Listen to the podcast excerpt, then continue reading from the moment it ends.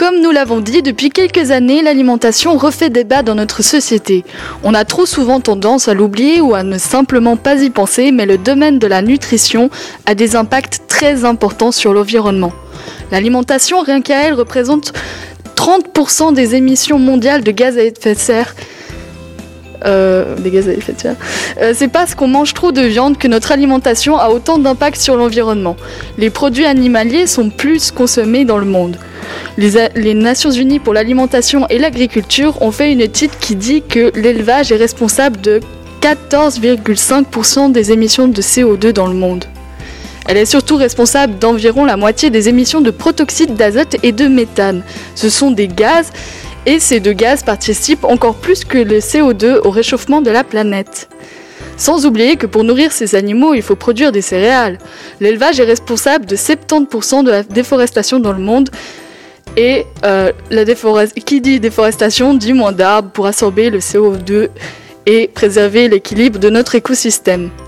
En Suisse, on produit de plus en plus de surface, euh, on produit sur, sur des surfaces de plus en plus petites et euh, on utilise aussi plus d'engrais et de pesticides. Ces, ces substances polluent énormément les sols et l'eau. Les labels bio, au contraire, encouragent des pratiques d'agriculture et d'élevage qui sont plus respectueuses de l'environnement.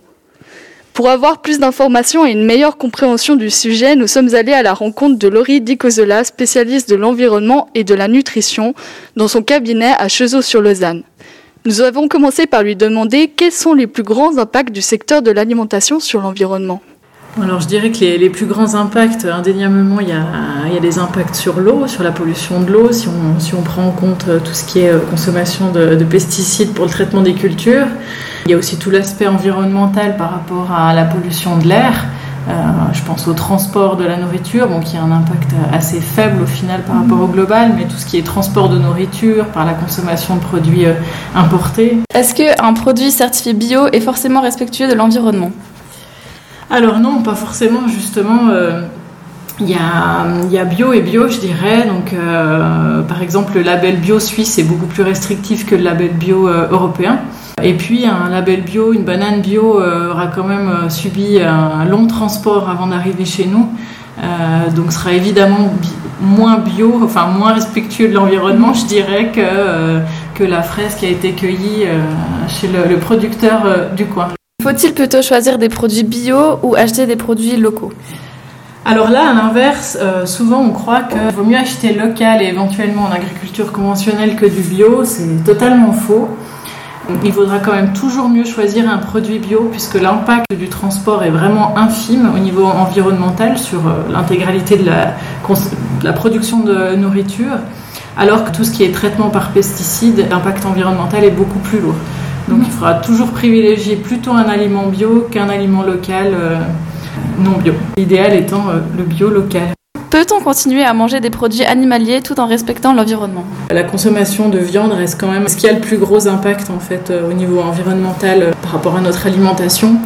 Euh, donc clairement, si on veut avoir un impact, je dirais, positif sur l'environnement par nos choix alimentaires, c'est en tout cas de réduire notre consommation de viande, voire de la supprimer dans l'idéal. Pourrait-on rendre les produits plus respectueux de l'environnement et plus accessibles financièrement pour les jeunes? Alors oui, euh, on pourrait, et je crois que c'est une fausse idée en fait, hein, que des produits plus respectueux de l'environnement sont forcément euh, plus chers. Et pour finir, est-il possible de nos jours de manger tous les jours en respectant l'environnement?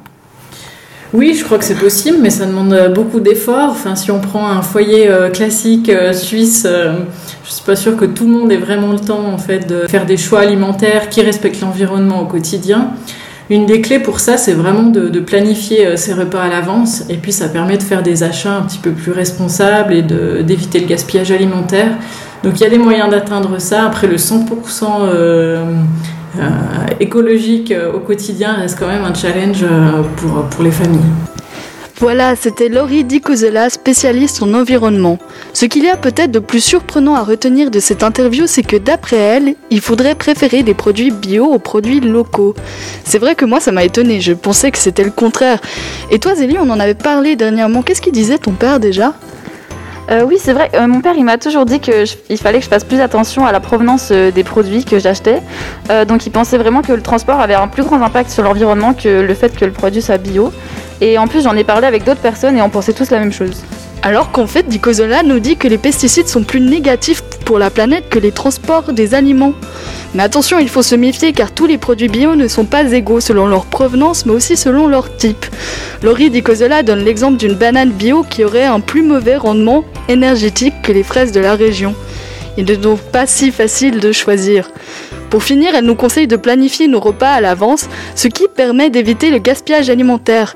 D'ailleurs, selon le VVF, en Suisse, environ 330 kg de nourriture par personne sont perdus chaque année. C'est énorme. Cela correspond à à peu près un quart des émissions de gaz à effet de serre provenant de l'alimentation des Suisses.